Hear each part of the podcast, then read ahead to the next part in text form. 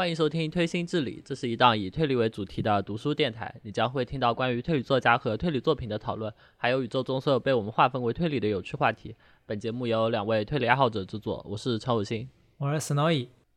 本期节目我们想聊一下黑牢城，起因是之前看到一个帖子，他说就黑牢城的简中快要出了，在看之前需要了解啥背景知识。这个帖子让我们意识到。其实应该有很多人想看黑牢城，但是碍于对战国历史的不了解，就可能会有一点劝退或者说畏惧的感觉。对，这个理由其实很真实，因为我我自己也确实因为这个理由就搁置了一段时间黑牢城，所以我们想在书正式出版之前做一期半科普半推荐的节目吧，希望大家能在听完这期节目之后。能更加充分的享受《黑牢城》这本书的魅力。对，哎，那我们要不要说一下？就是我记得你刚开始看《黑牢城》的时候，好像就是没有去了解这本书相关的历历史，是吧？就直接这样看的。啊，对，我对我对战国历史有有一点有一点了解，但我对就是《黑牢城》里的那一段历史几乎是完全不了解，我就只知道几个人名和知道他们的大致生平这样子吧。对，其实我之前好像也看到过，就说黑牢城或者有冈有冈城这个围城战本来就不是一个非常重要的战役，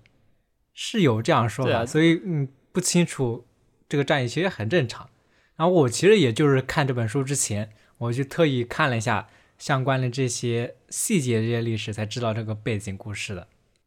所以就黑牢城这方面确实是一个有一点门槛的吧，可以这样说。对。当然，其实如果你完全不了解战国历史，呃，看《黑牢城》其实也能获得不错的体验的，因为大致大致背景，米泽最近还是有说的。嗯，我看群里面有朋友就是没有看这个历史，之后才去看了那个百科，读起来也还可以。对，然后本期节目我们所介绍的人物历史，如果有了解的听众，也可以在评论区说说一下。如果我们有说错的地方，还请多多包涵。嗯，毕竟我们也是半吊子的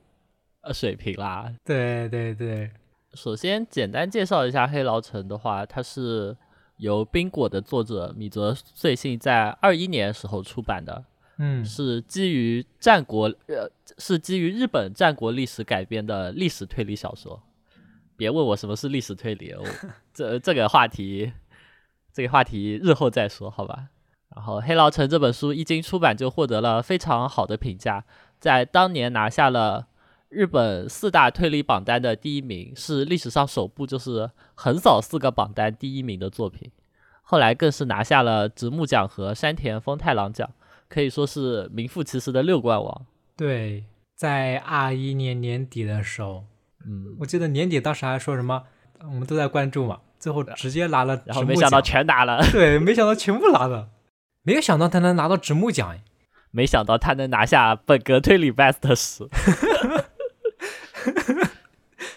这个是意外。对，之前米泽穗信拿过三榜第一，但是本格推理 best 十第一就没有的，就没有，你知道吧？他好像是什么来着？是满院吧？还是还是？王与马戏团，那应该是王与马戏团吧？对对哦，王与马戏团拿过三榜第一，然后本格推理 best 时好像是第三名的样子。那本书更不能说是什么本格推理，哎呀，哎呀，黑牢城也不是啊。然后黑牢城的主要故事发生在有冈城中，就他的城主荒木村重背叛了织田信长。然后同时监禁了前来劝降的黑田官兵卫，在这段时间中，有冈城内发生了几起不可思议的案件。然后，身为城主的荒木村重了解到了案情之后，又没有人可以倾诉，所以他将案子的详细过程说给了困在监牢中的智者黑田官兵卫。然后，黑田官兵卫就相当于是一个安乐椅侦探，然后他给出了相应的解答。这是故事故事的一个大致流程。嗯，这个就是这种书的简介一样。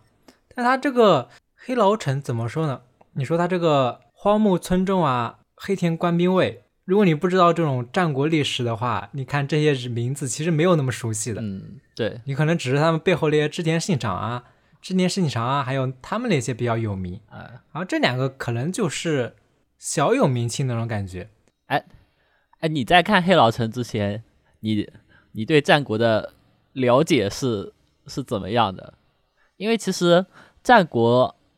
题材的 IP 有挺多的，比如说像游戏的话，有什么信长的野望。泰格励志传，嗯，然后动画动画也有很多，呃，我对战国的了解基本上是从宫下英树的漫画上看的，就那个系列就叫战国，好像是四部曲吧，嗯，那个那个那个算很写实的那那一派漫画了，就是它基本上人物原型都是按照历史来的，然后有一些模棱两可的地方，它也都会。标注说，就是我觉得这种的可能性更大，然后但其实还有怎么怎么样的说法，就是一个不仅就是不仅他用漫画形式有那种漫画的表现力，然后同时又比较考据、比较尊重历史的一个漫画，推荐大家去看一下。然后我我对战国的了解基本上都是从那个漫画知道的，但是。因为它太太多了，我没有看全哦。哎，我不知道你这个这个漫画里面有着重描述到荒木村重吗？哎，有的，有的，那还是有的。嗯，对，它的主角是一个呃，是一个将军吧，然后就是他好像就是先后经历过好几代的主君。嗯，反正他最开始是跟着织田信长的，然后就会有那种呃荒木村重啊，然后。羽柴秀吉啊之类的那种，就都会有的哦。从然后他的历史就很早，从很早以前就开始有，嗯，就基本上把整个战国时代都说了一遍吧。嗯，其实我看之前，我看黑牢城之前，我可能就只知道黑田官兵卫、荒木村重，真的不太不怎么熟，可能就看过名字。他不算是一个很重要的一个，就整个战国历史里面比较重要的一个人物吧。就可能只是他反叛这一次会着重写一下，整体好像没什么影响，而且那个什么游戏里面啊就更更少出现了，对吧？他好像和谁是亲家是吧？我记得，嗯，他跟那个明智光秀是明智光秀是亲家呀，对对对，所以我我有印象啊。但看黑牢城之前真的不知道花木村重，因为我之前接触这种什么日本战国史啊，你以前玩过那个三国志吗？三国志有玩过，我没。我玩的是那个泰格，呃，就是泰格励志传。哦，那那你这个接触战国历史应该更多一点啊？对啊，我不会说我的最开始是是从织田信奈的野望开始的，就是个穿越回战国，然后所有所有名将都是娘化的，然后一个后宫故事。哦，那我都没看过。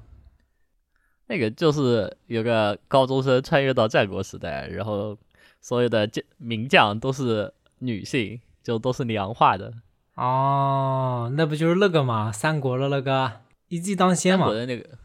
啊，对吧？对，差不多就这种转换版本。对啊，对啊，主角不是叫织田信奈嘛，就是性转版织田信长。对啊，对啊。然后你玩那个《太阁立志传》嘛？我是那个有点奇怪，我是小时候玩那个《三国志》。玩《三国志十二》的时候，它不是有那个自由模式嘛？就大地图上面所有的势力都在里面。然后它还有一个附属功能，就是把日本的一些战国的名将放到那个十三国的那个背景里面，然后跟他们一起作战。然后我当时就看了一些日本武将的名字啊，我当时对他们那种外号啊、那种名字特别印象深刻，什么。甲斐之虎啊，什么越后之龙，然后什么上山谦信、武田信玄，名字特别帅，是吧？嗯，然后还有这种中二的那种外号，然后印象非常深刻。这估计就是我第一次接触这种战国历史，嗯，这种人名是从这上面开始的，可能还跟你不一样。然后后面再长得大一点，应该就是就是看一些什么大合剧啊，然后玩一些游戏，从那些补充的，跟你应该就差不多。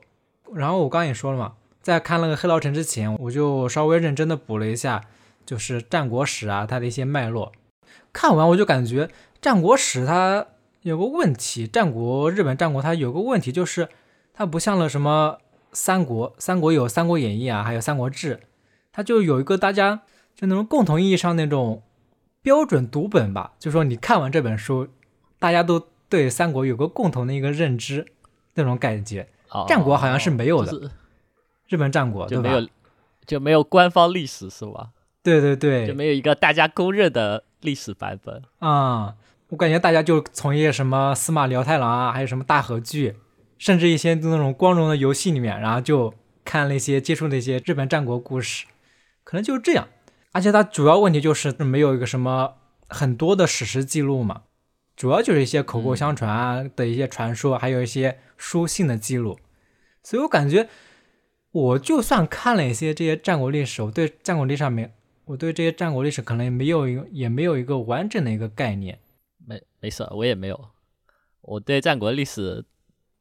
就只知道几个非常有名的名场面，嗯，比如说本本能寺烧烤大会，信长烧烤大会，对啊，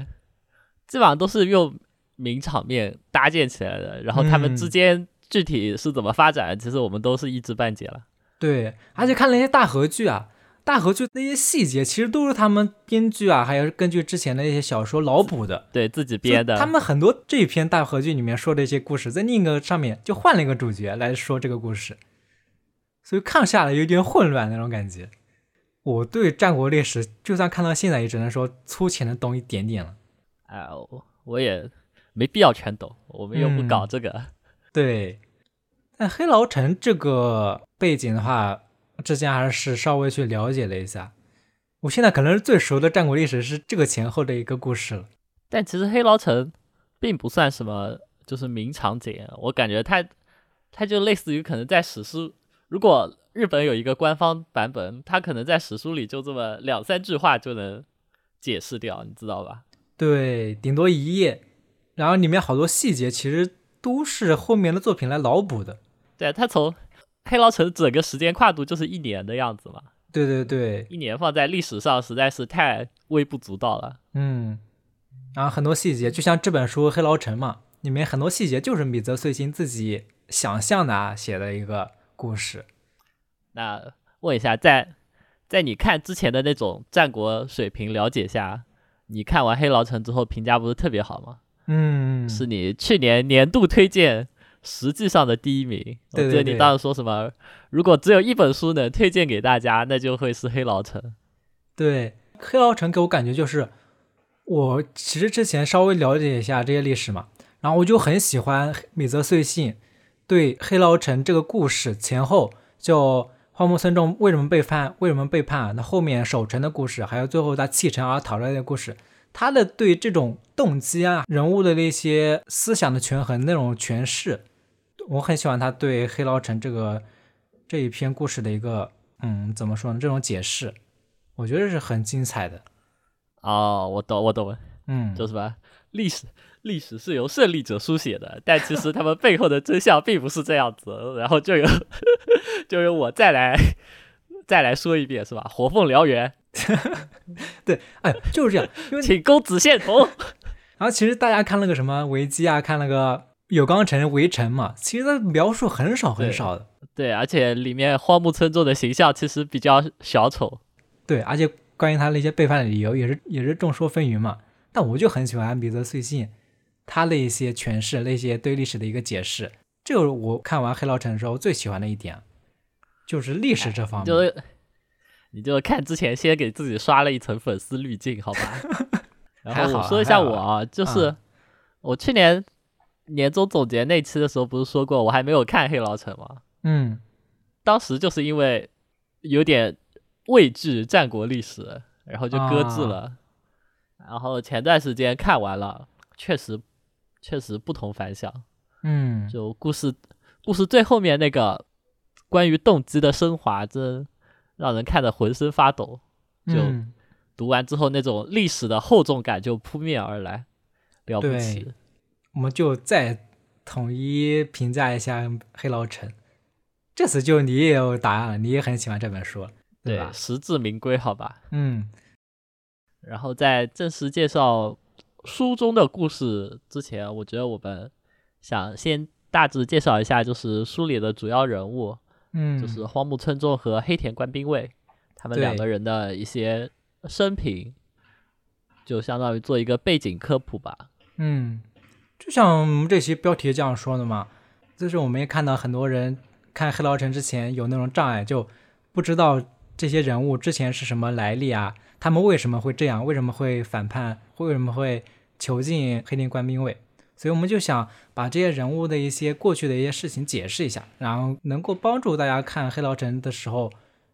没有那么困难吧，或者说对这些人物有一些基本的一个认知，看起来应该更轻松一点。没错，我记得米泽穗信基本上是没有说他们之前的一些生平吧？哦，对，没有说，对，直接故事开始了。最近的，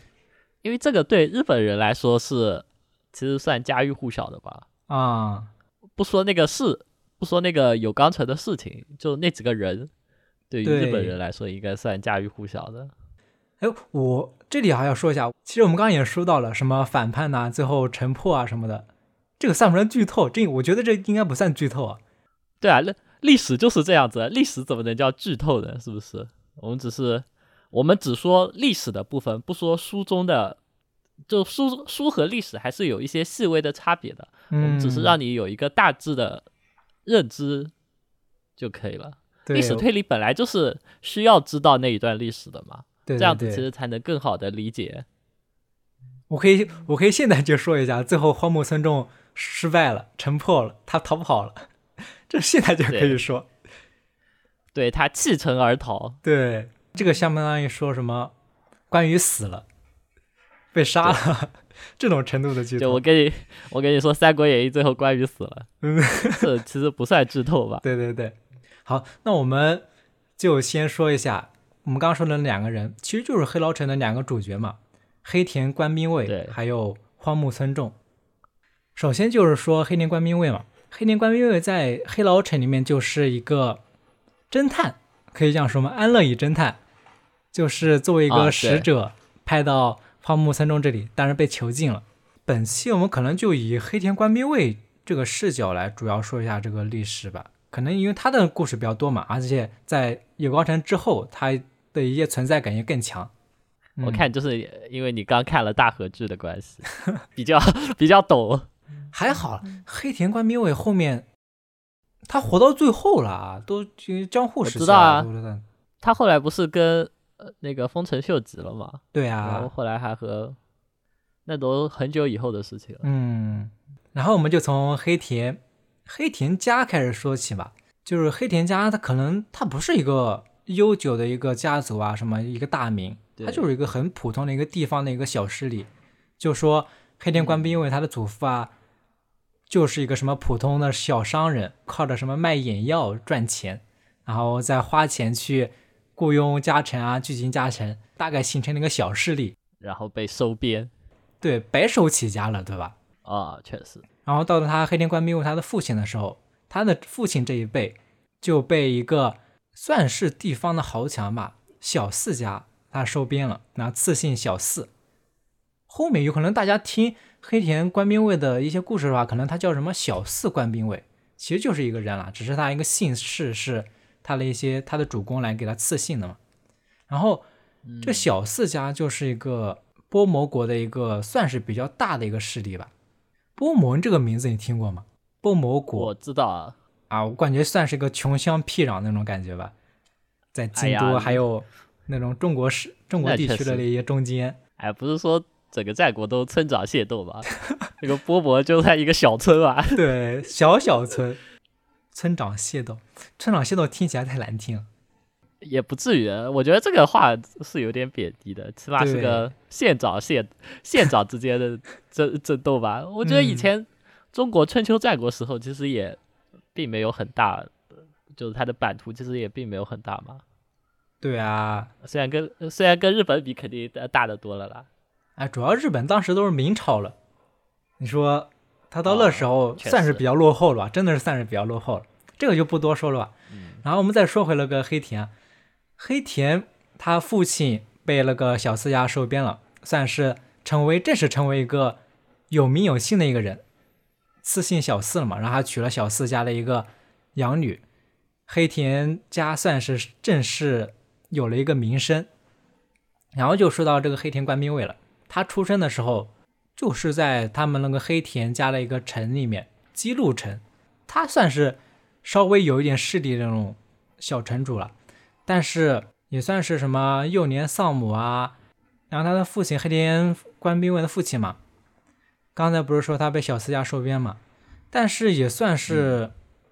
那种新来乍到的，然后也经常被怀疑，然后被那种什么家里面那些老臣排挤啊什么的，所以过得也不算好。哦，还一直被他的那个主公怀疑，他的父亲就不得不早早退位了。当时官兵卫临时的就成为一个家主，年纪还很轻很轻的，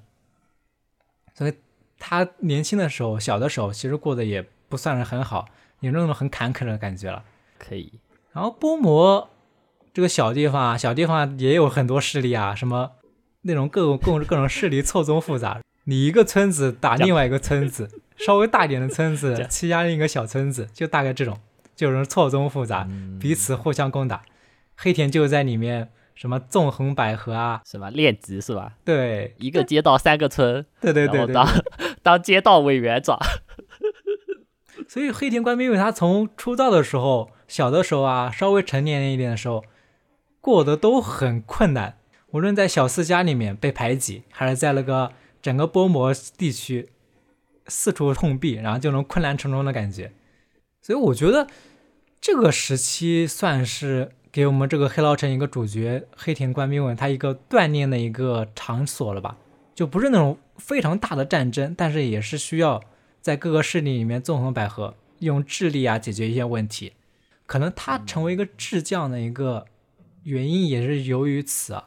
因为他黑田家势力实在太小了，只能用一些计谋啊，还有那种外交来解决一些问题，这可能就是黑田官兵后面成为一个军师啊这种原因吧。对，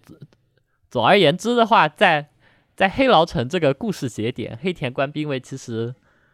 只是小有名气，还没有到他大展身手的时候。对对对对对，就在历史上。嗯，然后就要说到战国里面最有名的，就是织田信长，他那些故事，大家估计很多人都知道嘛。就是说什么统辖间之战啊，就杀了金川议员，然后对，去直接上京啊，然后去四处攻打，成为一个很大的一个势力。对，这个就不多说了。关于他本人的话，什么很残暴啊？对啊，对啊。然后。很有名的什么灭佛运动是吧？嗯，灭佛就火烧比瑞山。对对对对对，就大概那些故事，当时就已经是战国里面最强的嘛。然后黑灵官兵卫自然就，那我有最强的大哥，那我当然跟着织田家混嘛。所以大概他就是劝那些波摩国啊小四小四家进入了这个织田势力嘛。大概就是他进入织田家的一个之前的一些故事，打不过就加入。对对对。毛利毛利不行，我我要我当时看那个黑田官兵卫的那个大合剧的时候，我就感觉要我我也加入织田，虽然织田是个精神病，呃主主要毛毛利家权力好像很分散是吧？他们有好几个人，就有一点各自为政那种感觉。对他家主算是那种傀儡一样的嘛，就还要看他家里面的那些重臣来掌控，所以就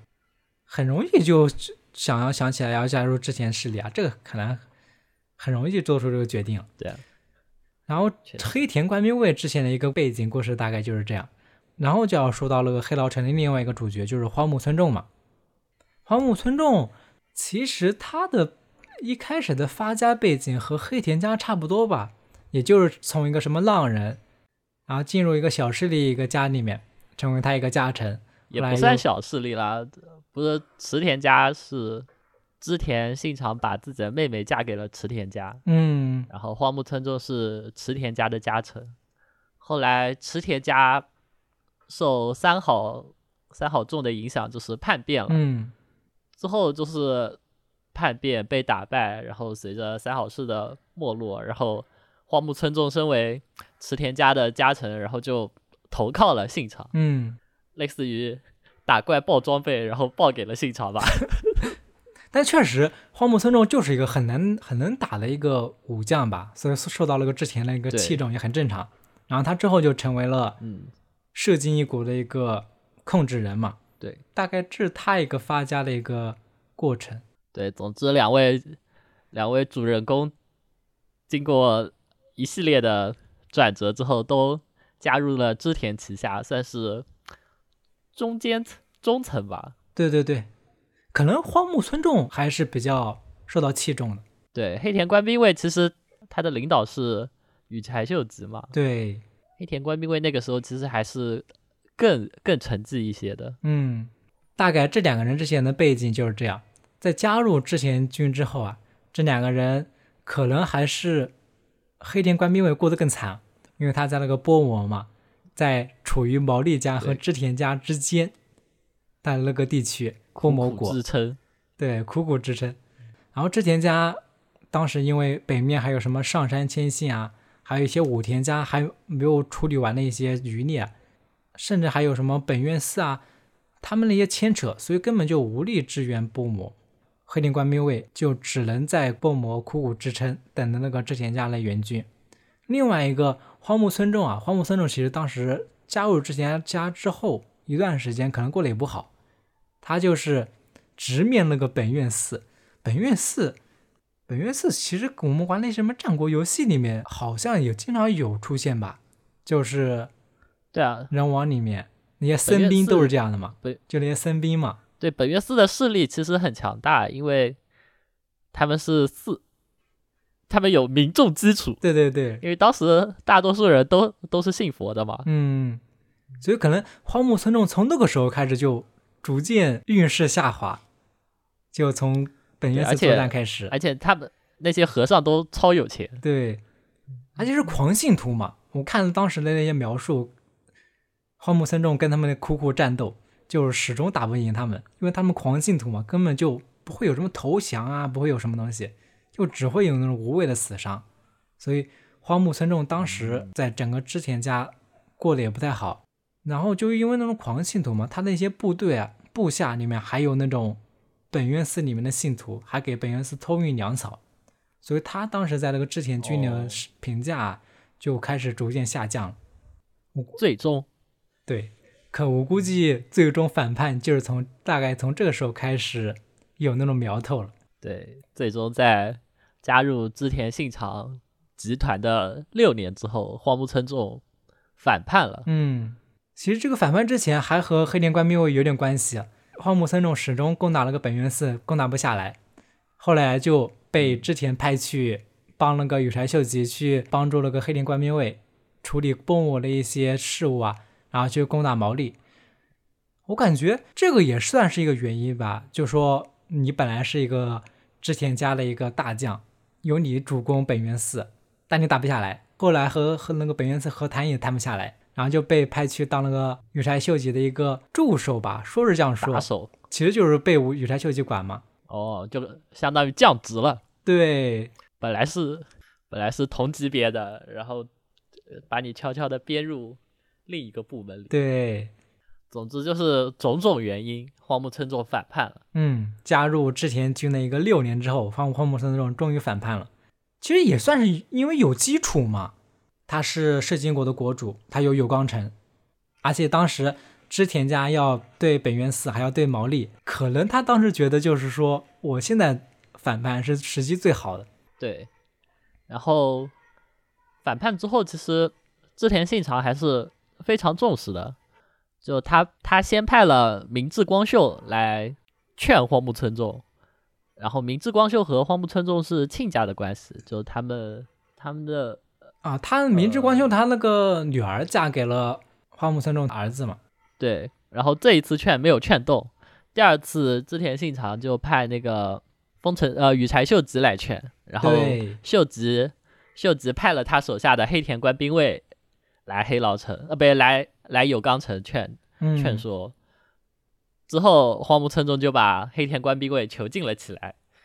呃，黑牢城的故事就从这里开始。我感觉我们可以说一下，就是稍微说一下，你觉得荒木村中他反叛的一个原因啊什么的，我说一下。其实我感觉很多理由是站不住脚的，就说什么织田信长看不起荒木村中啊，因为他如果真的是看不起荒木村中的话，不给他机会了，他也不可能就说让他去帮那个羽柴秀吉攻打毛利啊。如果你真的是不给一个人的机会的话，就不可能是再让他去其他地方去立战功，是这样的吧？嗯，也有可能啊，对吧？你可能直接就把他放弃了。所以我感觉，而且在后面去荒木村中反叛的时候，织田信长派这么多人，而且都是他们那些重臣去对，都劝了荒木村重，对我感觉也是很给面子了。就凭织田信长这种人物形象来看的话，对，没有没有直接暴怒杀过来就已经很不错了。对啊，这叫什么？就这不就跟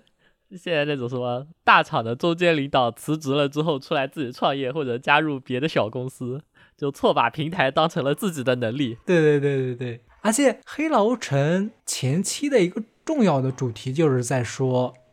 荒木村重为什么要反叛嘛，然后米泽穗信给出了他的一个想法的一个解释。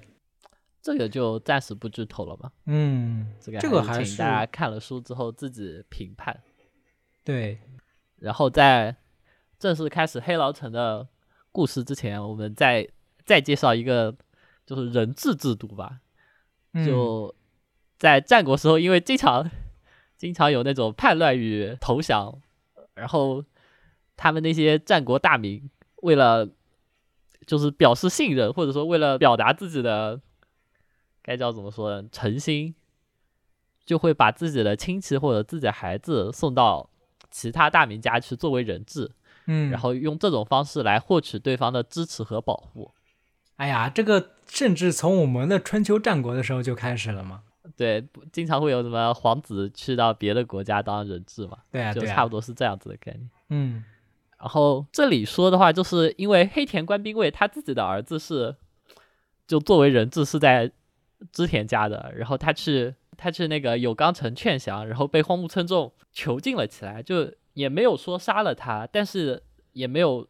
也没有说就是黑田官兵卫投降，嗯，不就没有就没有消息传出来，所以在织田信长的眼里，很可能就是黑田官兵卫投靠了荒木村重，这是很严重的那个嘛，是吧？我派你去劝降，结果你反而加入了，对所以对对，黑田官兵卫的儿子就很可能就会被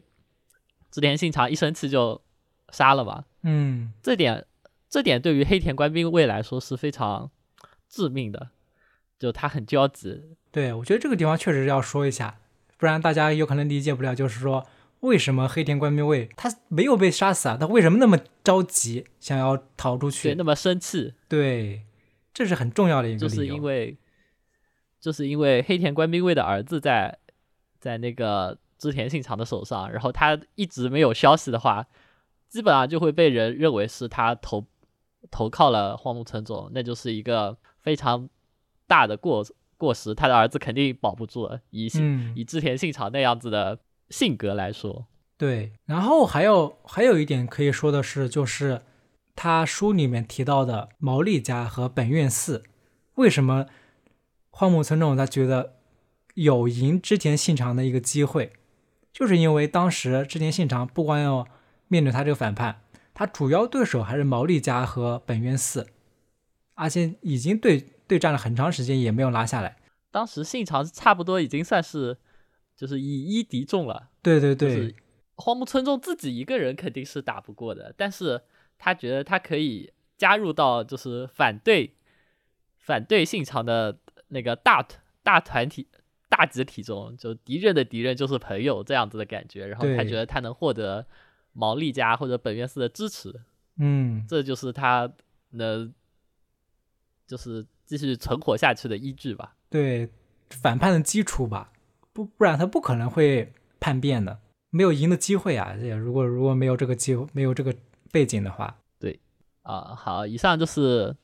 关于黑牢城在黑牢城之前的一些历史科普部分。嗯，应该总的来说，大大致的大致的内容都是正确的，可能会有一些细节上的错误。如果如果有什么讲错的地方，还请各位在评论区指出来，我们也虚心接受。嗯，接下来就进入到《黑牢城》这个这本书的部分，也就是米泽穗信所编写的这一段历史。呃，在科普完成之后，其实大家能感受到，就是有冈城在日本战国史上就算不上什么名场面，在历史上的记载也非常简略。米泽老师是基于真实历史人物和真实历史，在那个基础上做了适当的改编，比如说他的人物性格上就有就和历史上有一定程度的偏差，比如说梳理荒木村重背叛信长的理由，还有就是黑田官兵卫他被囚禁在监牢里的所思所想，这些嗯其实都是米泽老师自己的基于自己理解所写下来的东西。对，还有真实历史记述下来，也就是叛变一年，城破，然后那个黑田官兵卫被救出来了，然后瘸了一条腿。对对，也就是这个，是是米泽老师自己的扩写。嗯，然后我看，就你就你看书里就很很能明显的感觉出荒木村重，就一方面自己想赢过信长，一方面又很畏惧信长，就那种嗯感觉。然后我们想接下来聊一下关于黑牢城的主题部分，这个部分是我看米泽老师的访谈，他自己说的。就关于黑牢城的主题是米泽穗信，他说他一直以来想写的一个主题叫集体与个体的冲突。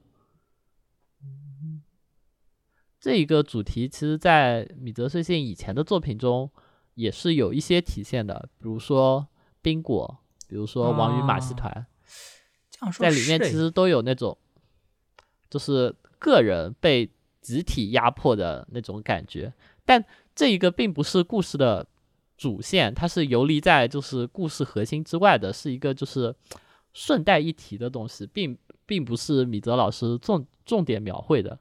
但在黑牢城中，就是这个个体与集体的冲突被摆到了台面上来，可能之前我印象最深刻的就是那个冰果里面嘛，第一本就是什么 ice cream 嘛，那个可能是对对对，就是那个。就是那种感觉吧。对，所以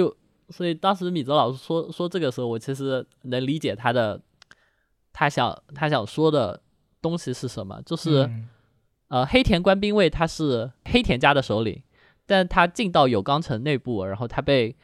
荒木村重关进牢里之后，他就变成了一个个体。嗯但是荒荒木村重是有冈城这个集体的首领，就他代表就是一个集体。呃，读者在看小说的时候就很很明显的感受到，就是荒木村重的很多判断并不是基于他自己的个人感情，他是他为了对他的组织和集体负责，然后他做了这么一个决定。嗯，他其实是一个以大局为重的人，在书里他唯一的私人表现就是，我感觉就只有两点。第一点是他他有一个很喜欢的茶器，就用来品茶什么的。啊，哎，那个可能就是荒木村重在历史技术里面很少的那就是些被记下了一些点。对，因为在真实历史里不是说了嘛，就是荒木村重最后判就弃城而逃，但他嗯弃城而逃的时候还带着那个什么名贵的茶具，对对对是，吧？后面还成为一个什么茶人。对，所以就是茶具是那个荒木村重个人的一个体现，还有一个体现就是他的妻子，嗯就基本上每个案每个案件中，就荒木村中都会有一些和妻子的私人谈话，因为他作为一个领袖，他的其实一些疑虑或者说他的一些忧愁是不不能对他的下属表现出来的，所以他就只能和自己的妻子对谈，或者说他就到牢里和黑田官兵卫谈。嗯就他其实是一个被架在那个位置上的人，然后就这样子分别代表个人和集体的两个人，出于个人意志而行动的黑田官兵卫想要向代表集体的荒木村众复仇。呃，米泽老师说他想把就是这一幕打造成小说的最高潮，然后以这样子的思路的话，就不能把荒木村众刻画为一个纯粹的丑角，就是希望希望把他能刻画成一个足以和黑田官兵卫对等的，就是把集体理论体现的淋漓尽致的人物。因为在在历史里，我们刚才说了嘛，就是黑田官兵卫那个荒木村重弃城而逃，还带走了名贵的茶具，一般人可能都会觉得他是一个贪生怕死的小丑角色。对对对对对，但米泽老师，但米泽老师为了他的个人写作目的，就他将荒木村重刻画成了一个就是集体的意志，嗯，舍弃了个人情绪，然后更看重集体存亡的这么一个，就是像什么英雄式的人物吧，可以这么理解。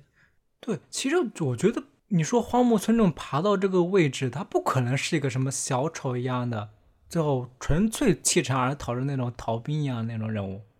他肯定是有一个自己的一个英雄史观一样谋略。对，然后，然后那个米泽老师在访谈里就说，他最后查到黑田官兵卫的遗训，发现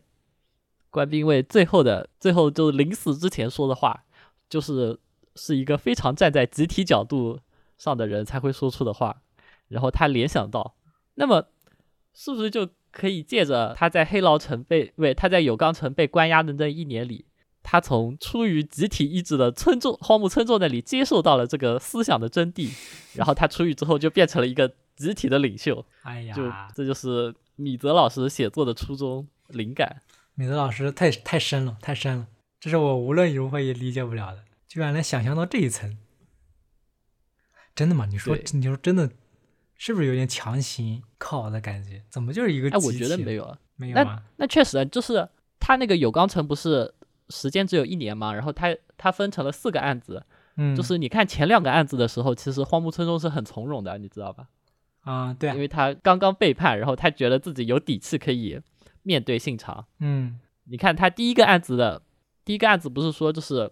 荒木村重的荒木村重手下的家臣背叛了，然后他家里有那个家臣的人质，是那个家臣的儿子吧？好像他在想要杀了他还是不杀他，然后最后荒木村重没有杀他，但是然后荒木村重有自己的一个理由，那个理由其实就能看出他当时是非常自信的，嗯，就他想表现出他有底气，有我和信长不一样，我比信长更更牛逼，就那种感觉，你知道吧？对，我感觉米泽最近在黑牢城里面把花木川重、把花木村重这个形象塑造的还是挺高大的那种。正常来说，在其他那些书里面，他就是一个叛徒嘛，很快就被剿灭了那种形象。对啊，然后然后第二个案子是他们他们打赢了一场小战，小、嗯小战役，然后砍下了敌人首级，但是不知道是自己手下的哪一派砍下来的，就最后论功行赏的时候，这样子就比较头疼嘛。嗯，然后你这里就能看出荒木村重他作为一个首领，就是如何安抚手下情绪，或者说如如何就是获得威望的这么一个手段嘛。对，就其实前两个案子的时候，荒木村重是非常自信，然后就处心积虑的就想怎么经营他的经营这个有冈城，然后让这个有冈城在面对织田信长大军来犯的时候如何活下来嘛。就前两前两集的时候，荒木村中的人物形象就是非常正面，嗯，然后非常雄才大略的这么一个首领形象。对，然后到了第三个案子的时候就就不一样了。第三个案子的时候，好像情况急转直下，就织田军好像真的要过来了。然后 荒木村重慌了，隐隐约约的意识到，就是打又打不过，守又守不住，这时候他就需要，他就需要外援，他就是刚才我们说的，他是他希望毛利毛利派援军来支援他，这样子他才能守住有冈城。嗯然后当时他做了一件什么事情，就是呃荒木村重最喜欢的一套茶具，怎么自己视若珍宝，然后他他决定就是把这自己最宝贝的茶具当做那个什么，就请求求和。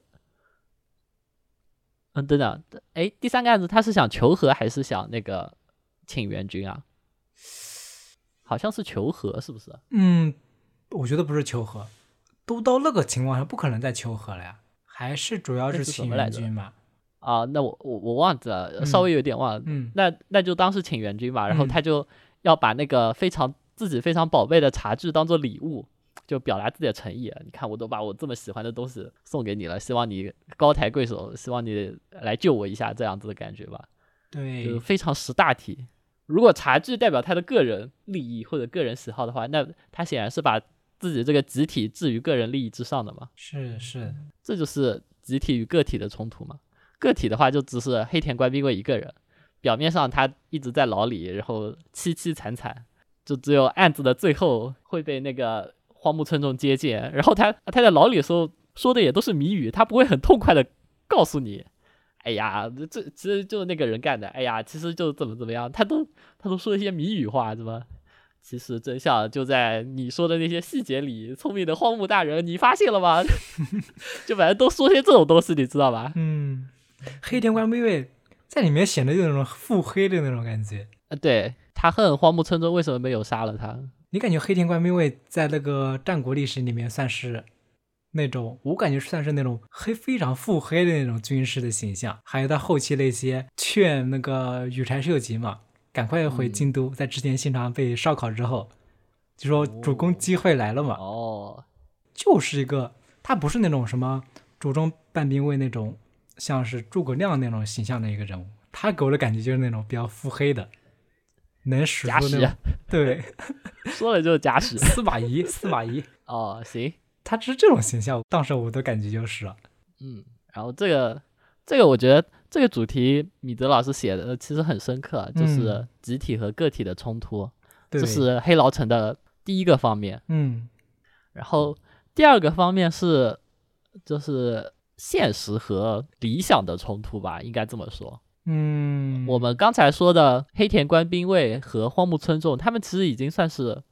上位者了，对吧？对对对，那肯定是，但其实，在这个时代中，还有更多苦难的人民群众。就当时战火纷飞，然后群众们民不聊生，都只求苟活于世，这样子。他们当时那种情况，甚至已经变成了你们谁打谁我都不关心，我们老百姓就是这样对我只想，活下来，对对对，我只想活下来。然后小说的开头的一句话叫“前进才是极乐，后退就是地狱”。嗯这句话，这句话其实是本院寺的首领显如起兵的时候，他当时用的旗号，就他对僧兵还有信徒们发出了这样子一种号召，嗯，叫前进才是极乐，后退就是地狱。就这个旗号的大旗，好像现在在日本的寺庙中也是能看到的。就这句话就代表着你要战斗才能被获得拯救的这种思想。嗯，但其实这是一种上位者的思想，我觉得某种程度上也代表着荒木村重的想法，而非就他手底下的普通士兵或者说一般民众的想法。嗯当时的一般民众就普遍来说信奉佛教，就是想从那种战火纷飞的痛苦现实里逃避，从宗教中获得解脱。当时有一种思想说的是，人并非因善行就积德行善才获得拯救，就是我佛慈悲，他从一开始就会拯救所有人的。但这种想嗯法和那个战乱的现实就会产生矛盾。就现实就是你必须要前进，前进才能获得拯救。你如果退缩了，你就面临着地狱，你就不能存活下来。嗯，这是非常矛盾的想法嘛。对，然后米泽老师说，就他想去写人的各种痛苦、无奈和失望，但是如果直截了当的去写，对他来说就不算是优秀的小说，所以他不想去进行那种直接的描绘，而是把这一部分融入了推理中。嗯黑牢城就是在这种想法下产生的，我觉得非常这一点最后就化成了黑牢城的动机嘛，也就是大家最赞赏的地方。嗯在几乎快要完美结束的时候，突然来了这么一下，就变最后变成了一个耐人很耐人寻味的结尾。我记得他那个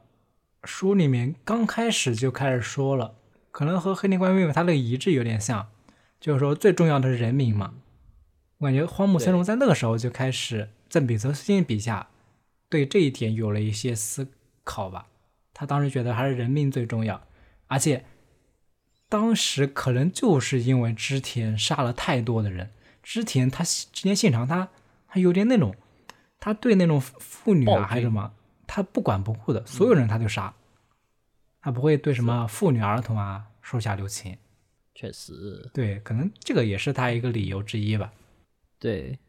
然后米泽最近的这个想法在书里是一条埋藏的很深的引线，就他嗯这个理想与现实的矛盾，它是逐步浮现的，并不是一开始就开宗明义的告诉你的。对，呃，在在前面两个案子里，它其实有很大量的笔墨是描写了当时百姓的生活起居，就包括我第一次看的时候，我可能觉得这些都是铺垫，就有点，就其实只是为了让你沉浸到那个历史中的一些算是废话吧，但没想到他最后其实是有很关键的作用的。嗯，他在最后的收束阶段，就让这个矛盾从底下一下子浮到了上面来，然后给人的感觉就非常的震惊，就有种浑身发抖的感觉。嗯就这两这两个点是我觉得黑牢城最优秀的地方，第一个是集体与个体，嗯，第二个是理想与现实。是的，然后最后我们来聊推理的部分，我们一个我们一个推理电台，先讲了这么久的历史，然后又讲了这么久的主题，最后才聊推理。哎主要也是因为黑牢城里面的推理确实没什么好说的。对，就是黑牢城里的推理，相较于他获得的成绩来说，确实是比较普通的。嗯，这么说应该算客，已经算很客观的评价了吧？推理部分，哎呀，看情况了。然后我们拿第一个案子举例，第二第一个案子刚才不是说了吗？就是荒木村重的家臣叛变了，嗯但他的儿子还作为人质留在荒木村重那个有冈城里面，但是村重就决定不杀他，就把他关在一个仓库里吧，好像。嗯但是，但他却，但那个那个少年却却被杀了，是一个雪地密室，然后现场也没有凶器，嗯，就那个推理，我觉得就很就很儿戏啦。哎呀，这个推理确实，哎，很简单，很简单啊，而且没什么意思。对，这个片主要主题还是就是说荒木村重他的杀与不杀，他杀与不杀那个人质，对他为什么对他为什么不杀那个叛变叛变加成的人质？对因为他内心的一些想法。嗯然后像第二个第二个案子，不刚才说了吗？就是他们打赢了一场小战役，总共就杀了五个人，但杀了对面的大将，增长了城中的士气。嗯但是手下有两两队人，就他们在争到底是谁杀了那个大将，因为没有人知道大将长什么样子，就那五个人头里到底哪个头是大将，然后到底是谁砍下来的，嗯就他们都不知道。然后为了维护就这个集团内部的稳定，然后荒木村重就必须要做一个选择，就说到底是谁杀的，谁获得奖励就更好。嗯然后这个那个人真相其实也很简单。然后第三个案第三个案子不是刚才也也说了嘛，就是织田家织田的大军真的要来了，然后就荒木家就有冈城内就陷入了慌乱，然后那个荒木村重也隐隐有点想投降了，呃，想想求和了，然后他决定把自己的那个视若珍宝的茶器委托一个和尚，就是送过去这样子。嗯但在第二天就发现那个就是那个和尚和他的护卫被杀了，然后视若珍宝的茶器失踪了，所以荒木村重的努力都化为了泡影。就这个这个案子，老实说我我看到谜面的时候我就知道解答了，因为非常的老梗。但啊，这个我也忘记了。啊，这个这就非常老梗，没什么好说的。嗯这个案子背后的是，就是荒木村中的统治已经摇摇欲坠了，就城内人心不人心散乱，嗯就大家都各自有自己的心思了。然后到了最后，它其实相当于是一个短篇连作嘛，它有最后的收束，它就解释了解释了我们刚才说的最重要的那个历史问题：荒木村重作为有冈城的城主，为什么抛妻弃子，带着珍贵的茶具出逃了？嗯他在历史上其实算是被人唾弃的，但是在黑牢城中，米泽穗信给出了一个很很符合整个故事基调的呃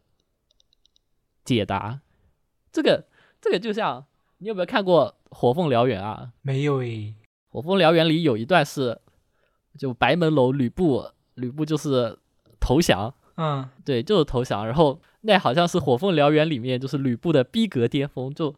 当时他就投降，但是当时所有人都想是哇，吕布这么威猛、这么强大的人，居然为了苟活，日后东山再起，做出了这么违背他尊严的事情，这个人恐怖如斯，你知道吧？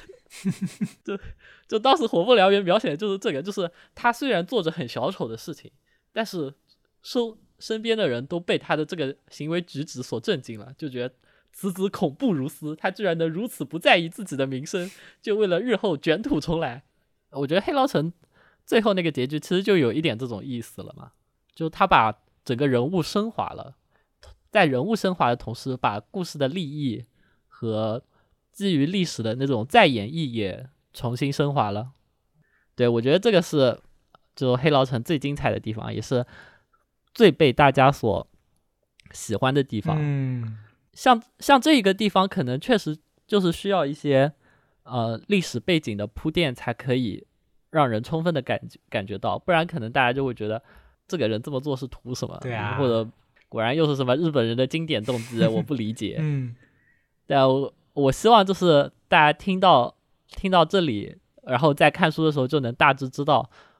荒木村中为什么做出了这样子的选择。这个过程其实米泽老师在每一个案件里都有悄悄的埋下去，作为一个伏笔或者嗯作为一个线索，你能你事后看其实是能看到一条很明显的转变的。对。但是我们说这个时候说我们要聊推理部分，到最后有趣的点还都不是推理部分，只能说推理啊，部分，对，哎呀，一点点的推理小说必要有的元素吧，就只能这样说了。啊，有有就行了。嗯，它和就像赤朽叶家的传传说也没呃也没有很多推理啊，甚至还不如黑老城的，但不妨碍它是一个好故事，嗯，不妨碍它是一个好的推理小说，对，对吧？我们两个对黑老城的评价还是非常高的。我之前说了嘛，之前很自信的说提前预定一个二零二三年度十佳给黑老城，嗯，确实吧？，对，我还是相信米泽老师的。啊，好了。以上就是本期节目的全部内容。如果你喜欢的话，记得评论、转发、点赞、收藏。让我们下期再见，拜拜。拜拜。